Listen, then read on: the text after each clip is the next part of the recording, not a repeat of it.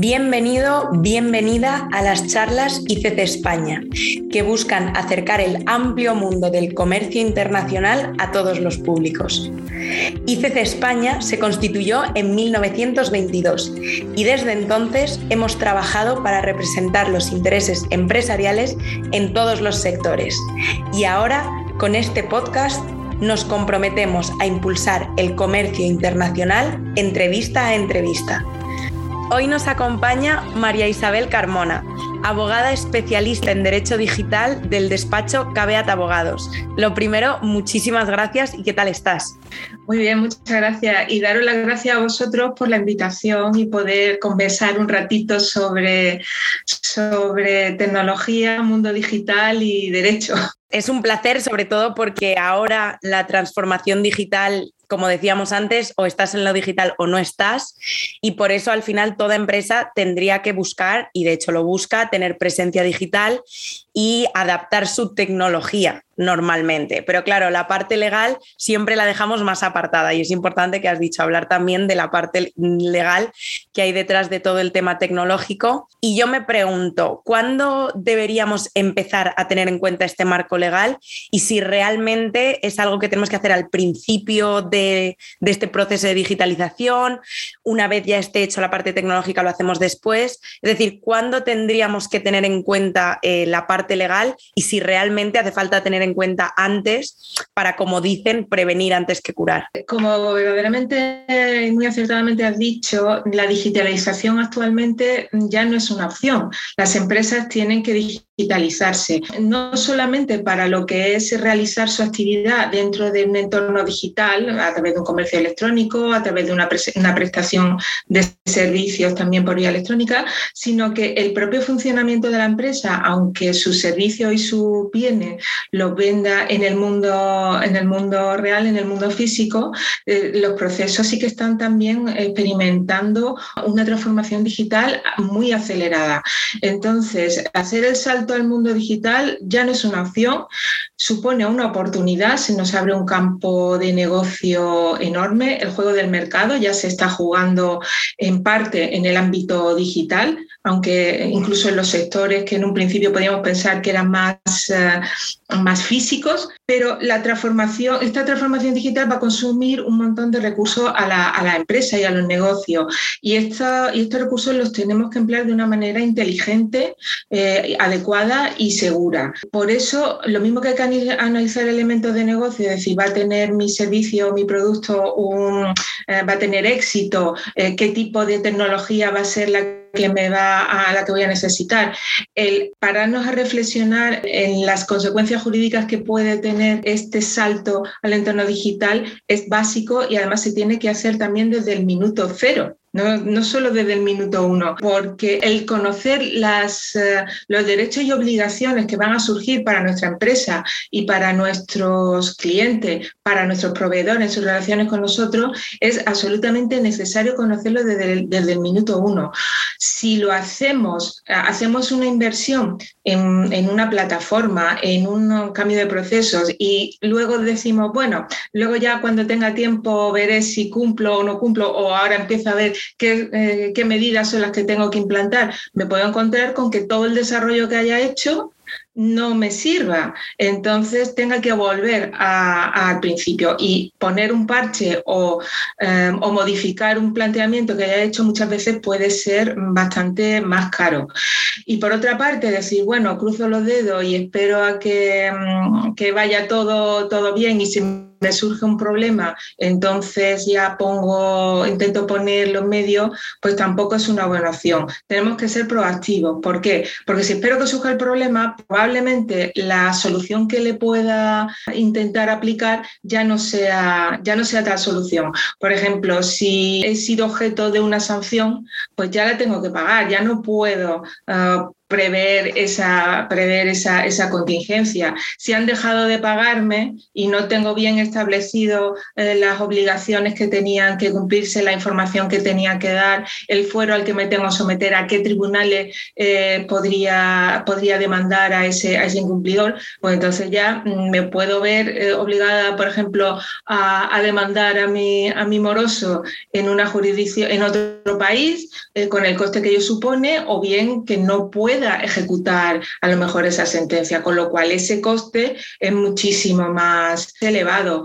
Pero es que además en el despacho a la hora de, de asesorar, a muchas startups, nos encontramos con que si no se hace, eh, si no se orienta eh, todo el proceso de gestión del negocio adecuadamente y previendo los riesgos legales, mm, se, se, encuentran muchas veces con situaciones en las que ese riesgo legal que se materializa en forma de sanción, en forma de indemnización que tengo que pagar, puede afectar incluso de muerte a la propia, a la propia supervivencia de mi negocio. Por lo tanto, es muy necesario eh, empezar a ver eh, las consecuencias legales que puede tener mi actividad desde el minuto cero, con vistas a verlo como, porque es en realidad una inversión, no es un gasto. Y además muchas veces se necesita tener, contar con un asesoramiento especializado. ¿Y que esto qué es lo que nos da? Nos da seguridad, nos da tranquilidad y nos deja que nos eh, abierto el campo para que podamos dedicarnos y concentrarnos en lo que es el desarrollo del negocio y al final tener mayores oportunidades de éxito. Estabas hablando del, asesoramiento legal y has mencionado también ciertas cosas que deberíamos tener en cuenta, pero si lo bajamos un poco más a tierra, ¿qué legislación tendría que yo tener en cuenta para eh, adentrarme en el mundo digital? O, por ejemplo, ¿qué, ¿qué sería la primera pregunta que yo me debería hacer si quiero entrar en el mundo digital? Y quiero tener en cuenta este marco legal. Mm, ¿Crees que lo primero sería, vale, pues busca directamente asesoramiento? ¿Cuáles serían los primeros pasos? Bueno, buscar asesoramiento eh, es, es, necesario, pero antes hay que hacer un proceso de reflexión interna dentro de, de la empresa y del negocio. Hay que situarse dónde se está y hacia dónde se quiere ir. Porque la, la digitalización al final es un proceso transversal que va a afectar no solamente a la actividad, sino al propio funcionamiento interno de la empresa. Ahora ya se, eh, funciona en nube, eh, los trabajadores se les eh, proporcionan medios, medios telemáticos, las contrataciones se hacen online, las relaciones con las administraciones se hacen también online. Entonces, en este proceso de, de reflexión previo que habría que hacer es primero plantearse cuáles son mis objetivos, qué quiero hacer, voy a verdaderamente trasladar toda mi actividad al, al entorno digital. El entorno digital va a ser solamente aplicar tecnología a mis procesos internos, pero yo voy a seguir vendiendo como siempre a través de una tienda, ah, por ejemplo, de una tienda física. Voy a tener una tienda física y voy a tener una tienda, una tienda digital. La prestación del servicio, por ejemplo, si yo soy una asesoría contable, por ejemplo, y voy a prestar ahora ese servicio exclusivamente digital, de forma digital al cliente. Una vez que ya tengo mm, establecido esos objetivos, plantear dónde estoy, cuál es mi situación.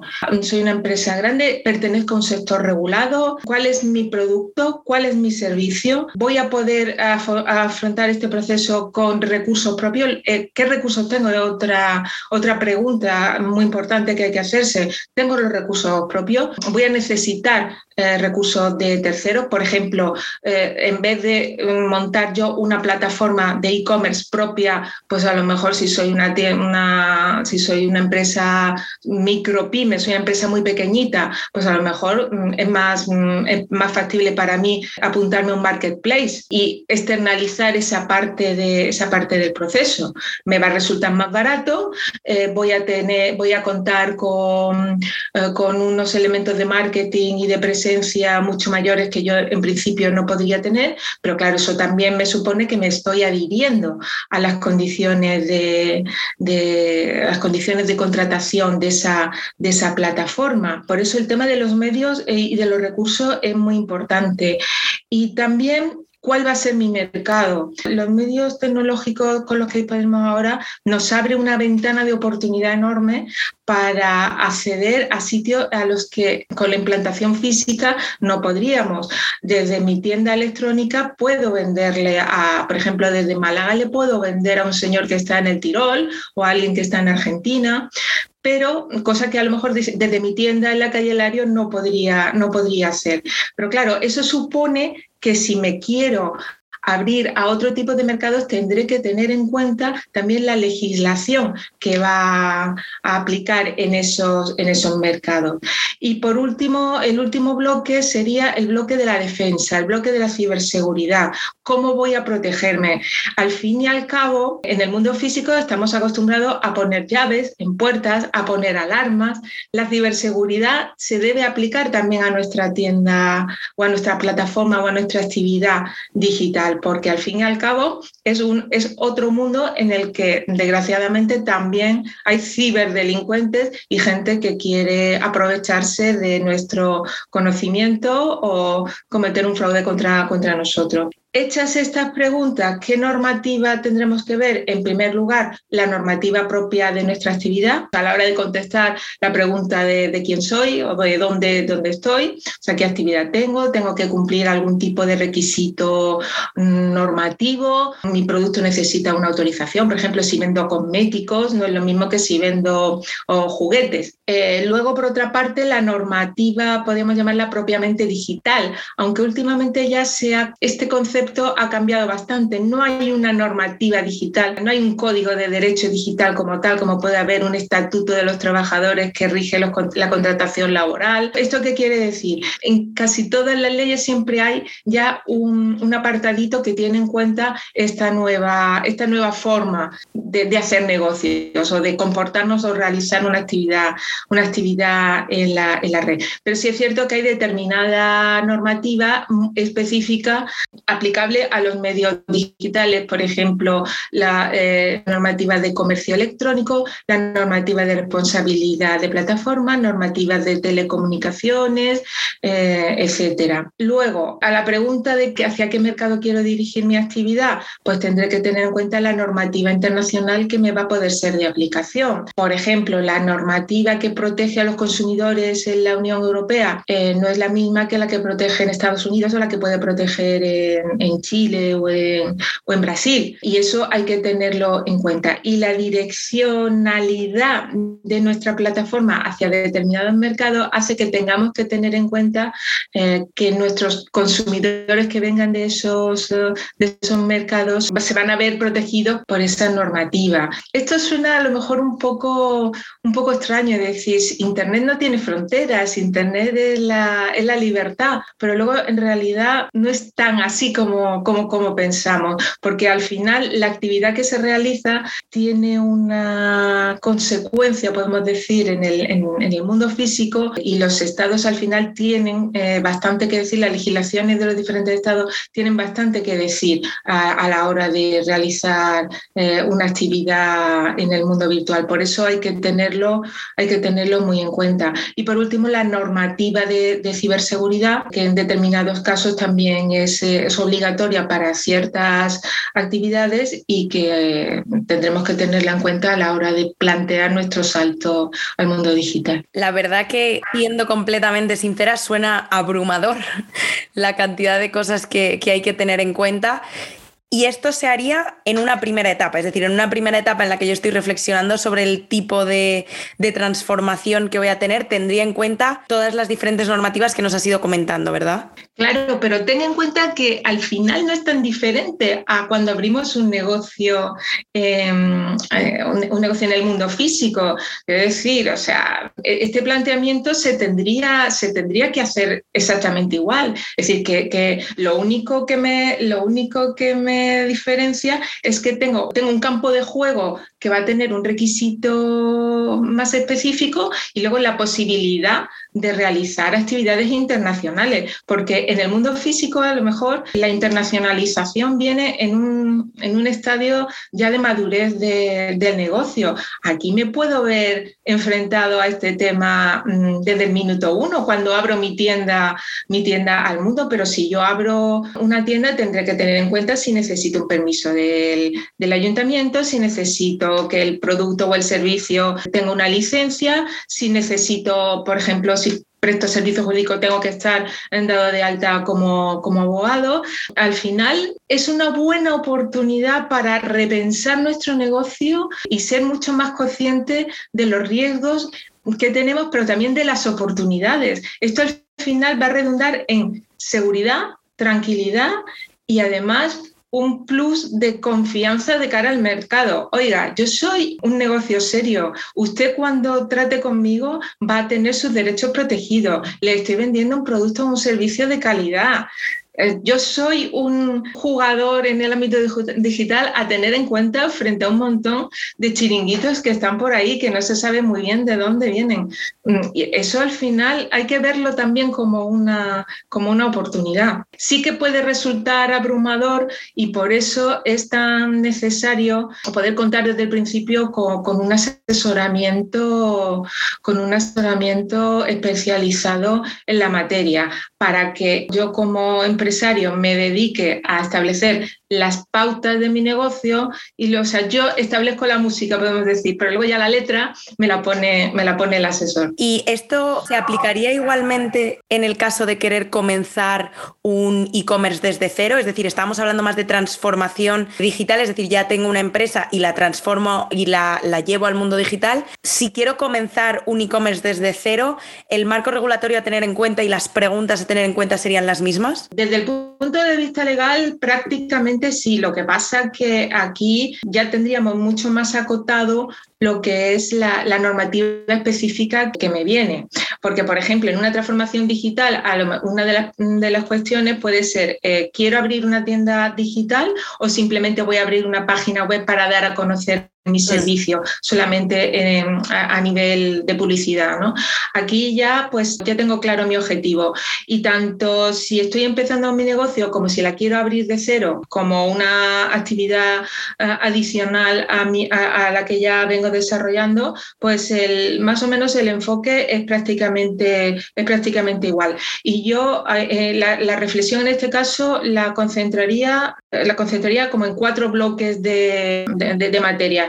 En primer lugar, aquí me plantearía lo primero el mercado de, destino, porque en función de que vaya a hacerlo solamente en mi país o vaya a ir a otro país, por ejemplo, si lo abro desde España y intento eh, acceder al mercado de la Unión Europea, pues yo ya sé que la normativa que me vaya a encontrar va a ser, va a ser la que me está aplicando la normativa europea y en, y en las normativas nacionales van a ser prima hermana. Me voy a mover en un entorno muy, muy similar. Pero si quiero, por ejemplo, abrir la tienda a Estados Unidos, quiero abrirla a Asia o quiero hacerla o quiero abrirla a Latinoamérica, pues eh, tendré, tendré, que hacer, tendré que hacer un planteamiento específico de hacia qué países eh, y hacia qué mercados eh, voy a dirigirme porque tendré que cumplir adicionalmente determinadas, determinadas regulaciones. En este caso, como digo, determinar el mercado de destino sería prácticamente lo primero. Luego, ver la normativa general que podemos decir de la empresa en qué sector estoy, qué requisitos tengo que cumplir para poder desempeñar la actividad mm, como empresa vendedora de esto,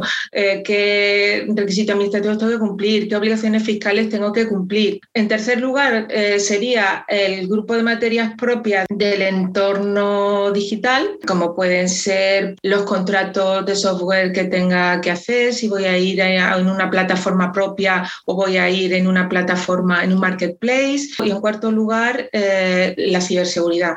Eh, soy, muy, soy muy pesada con el tema de la ciberseguridad, pero es que si no la tenemos mm, completamente implicada en todo nuestro procedimiento, es como si dejáramos abierta la puerta del despacho. Bajando todavía un poco más al detalle, dentro de estos cuatro bloques, pues habría que considerar los requisitos generales de actividad y de ciberseguridad, eh, los textos legales con la información que hay que poner en la página respecto a las condiciones generales de contratación, la política de privacidad, el cumplimiento de cookies, etcétera. Un tema que se olvida muchas veces, la necesidad de proteger los contenidos, eh, proteger la marca, la propiedad intelectual y la propiedad industrial, es muy importante para poder tanto proteger mis propios contenidos como para no, para no verme envuelto en problemas de, una violación inconsciente de los derechos de los demás. Que en Internet la facilidad de, de copiar y que todo sea gratis en principio no quiere decir que sea libre y que se pueda utilizar. Habría que ver también la política de publicidad y comunicaciones comerciales, que está también muy regulada. Básico, los derechos de los consumidores, que eh, serán además distintos según el país donde se encuentre el consumidor que, que trata con nosotros. Los medios de pago, qué medios de pago vamos a utilizar, cómo se, eh, cómo se van a articular y la normativa específica que hay que cumplir en función de, los medios de pago que se utilicen. Si me voy a adherir a algún sistema de, de sistema de confianza, hay, hay diferentes organizaciones que se dedican a verificar que los operadores en Internet cumplen con la, con la normativa, lo que da un sello de confianza uh, de cara de cara al público y también nos ayuda a cumplir los, eh, los requisitos. Y por último, ver también, que aunque es el tema más desagradable que no nos gustaría llegar a ver ello, cómo podemos enfrentar un posible conflicto que, su, eh, que surja con un, con un cliente. Eh, ¿A qué jurisdicción nos vamos a someter?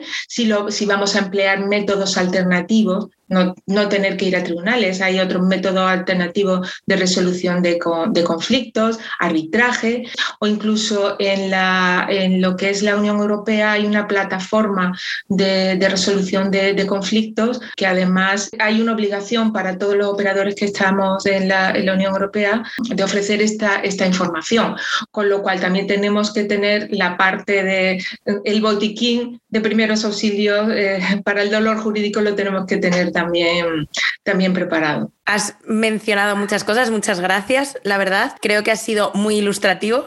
Eh, cuando mencionabas política de privacidad, ¿te refieres a política de tratamiento de datos o es otra cosa diferente? Porque es verdad que ese es un tema que también eh, preocupa, que es, em, bueno, sobre todo para los que lo consumimos, siempre vemos hacia dónde van a mover nuestros datos y tenemos esas, esas inquietudes. ¿Eso estaría recogido en la política de privacidad? Correcto. La política de privacidad no es más que eh, la organización del tratamiento de los datos dentro de nuestra organización. Eh, el conocimiento y los datos, eh, sobre todo a la luz de la, mm, de la aparición de esas herramientas tan increíbles que, que tenemos ahora, que podemos obtener muchísima información de, de nuestro cliente, mm. lo cual es una enorme ventaja para poder conocerlo y para poder adaptar nuestro negocio, pero también supone una fuente de obligaciones muy, muy importante porque eh, el tratamiento de estos datos con estas herramientas tan, potentes eh, pueden suponer también un riesgo eh, de vulneración de derechos fundamentales. Cuando estamos hablando del tratamiento de los datos personales de, de, todo. Estamos acostumbrados a que nos bombardeen con, ya están hablándonos de la política de privacidad, del de derecho de arco, no sé qué, cuánto, y diga que sí, por favor, y vuelva a decir que sí. Y entonces esto al final lo vemos como una, como una carga eh, en muchos casos absolutamente insoportable. Pero como digo, eh, se trata de, una de, la defensa de nuestros derechos fundamentales, con lo cual es muy importante eh, tener en cuenta cómo vamos, a, cómo vamos a, tratar estos datos. Y desde el punto de vista nuestro como empresario, tenemos que ser muy cuidadosos de que nuestros procedimientos cumplan estrictamente con la normativa. ¿Por qué? Porque aparte de todo el riesgo que supone desde el punto de vista ético de vulneración de derechos es que también estamos sometidos, podemos estar sometidos a sanciones muy, muy, muy importantes. En el ámbito de la Unión Europea, las sanciones graves por vulneración de la normativa de, de protección de datos puede llegar en algunos casos al 4% del volumen de negocio de una empresa, eh, que a lo mejor a una gran multinacional le da un poco de risa o le hace cosquilla, pero a una pequeña empresa la, fulmina. Entonces, eh, tenemos que implantar una política de privacidad. ¿Y esto qué es? Pues esto es simplemente las reglas eh, y el procedimiento de cómo vamos nosotros a gestionar los datos que recolectamos y que utilizamos en nuestro proceso de negocio. Pero además es muy importante que esto no es solamente en el ámbito digital, esto es en todo, en todo nuestro ámbito físico también. Los listados de clientes, los listados de datos que tenemos en archivadores también están sometidos a política de, política de, privacidad. A modo de ejemplo, eh, haciendo una auditoría de privacidad a una, empresa que era intermediaria en, seguros de salud, mm, eh, tenían una oficina que era muy pequeñita, no tenían sitio de archivos y no se le había ocurrido otra cosa que poner los AZ con las copias de las pólizas en la cocina. Con lo cual tú podía, cualquiera podía llegar y mientras se tomaba un café, pues ojeaba la póliza del señor Pérez y se enteraba de toda la vida de milagros y con datos de salud del señor Pérez. Entonces decía, pero bueno, si es que esto no es en el ordenador, esto está en, nuestro, en nuestros archivadores. Decía, no, no, pero es que esto también, ¿no? Entonces, por eso es una nueva mm, una nueva concepción que tenemos que, tenemos que tener. Eh, ¿Cómo implantamos esto que parece tan grandilocuente de la política de una política de privacidad?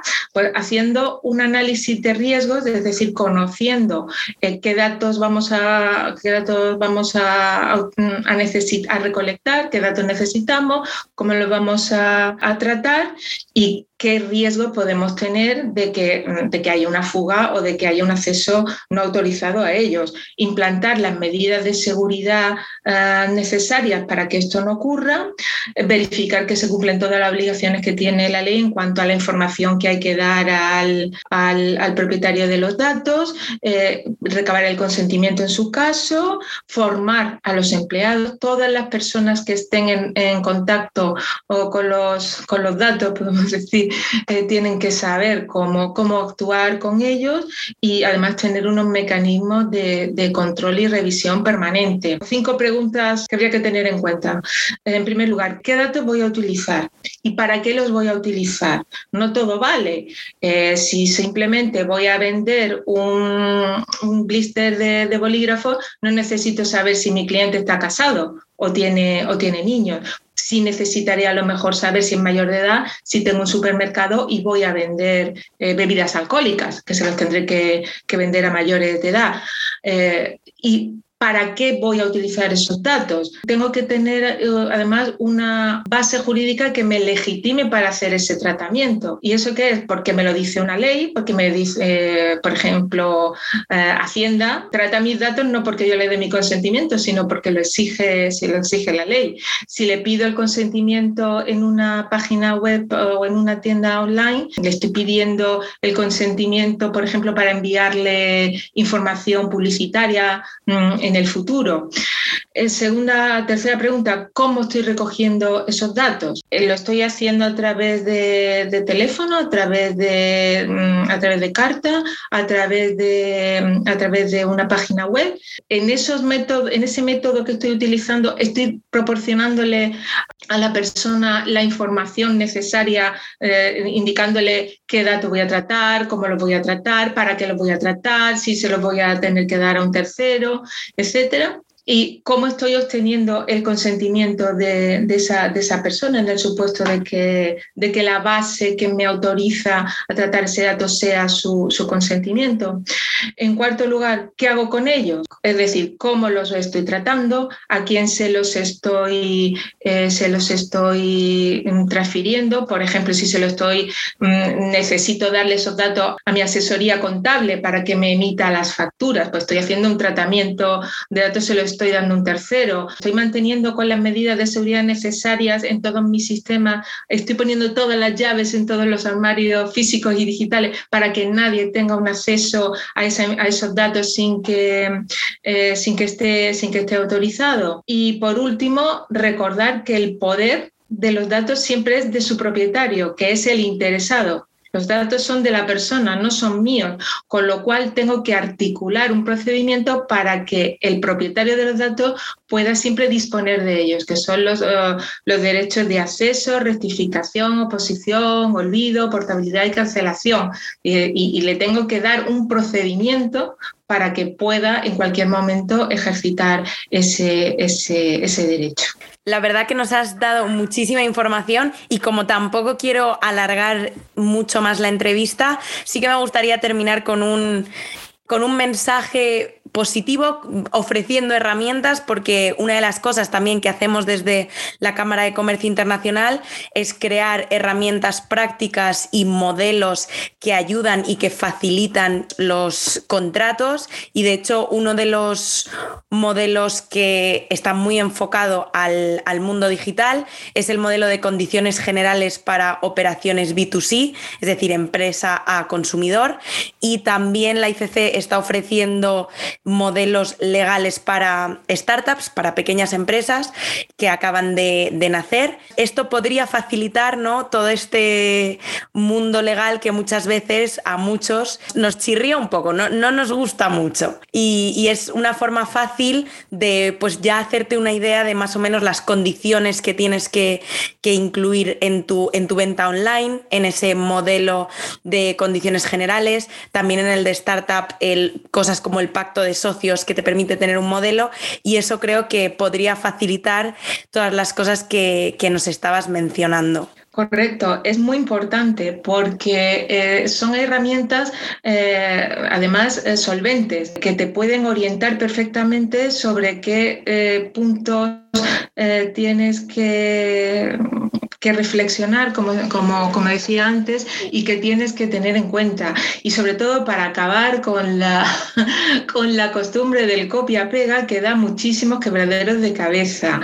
Es una tendencia muy, muy extendida, sobre todo en pequeños, en pequeños negocios o en startups, que ya te digo, no se plantean desde, desde el principio el, poder contar con, con, este asesoramiento que venimos eh, diciendo desde el principio y que lo que hacen, bueno, si esto le sirve a Amazon, me puede servir a mí. Entonces cojo, mm, corto, mm, pego y, ya está. Y esto es, eh, esto es un error capital. En realidad, todos estos, todas estas condiciones son contratos que tú estás celebrando con terceros y están eh, determinando las obligaciones y los derechos que van a tener las partes. Si no sabes lo que estás poniendo, te puedes encontrar con que te estás sometiendo sin tú saberlo a la ley del estado de Milwaukee, con lo cual, mm, y, o que tengas que ir a litigar a, a, Shanghái. Entonces, eh, esto es un, esto es un, error y un riesgo tremendo.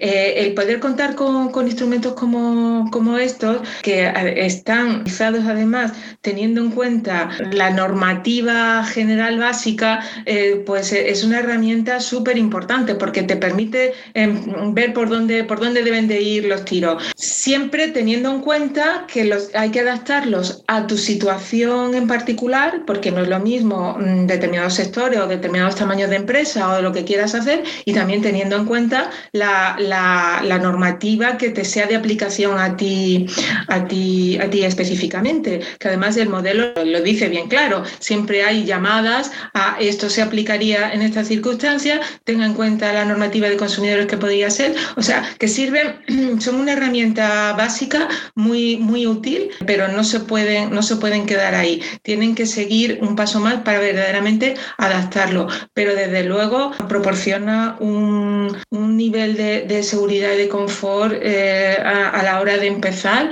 mm, bastante, bastante importante. O sea, a mí me parece una, magnífica oportunidad poder disponer de este tipo de herramientas. Muchísimas gracias, aquí lo vamos a dejar.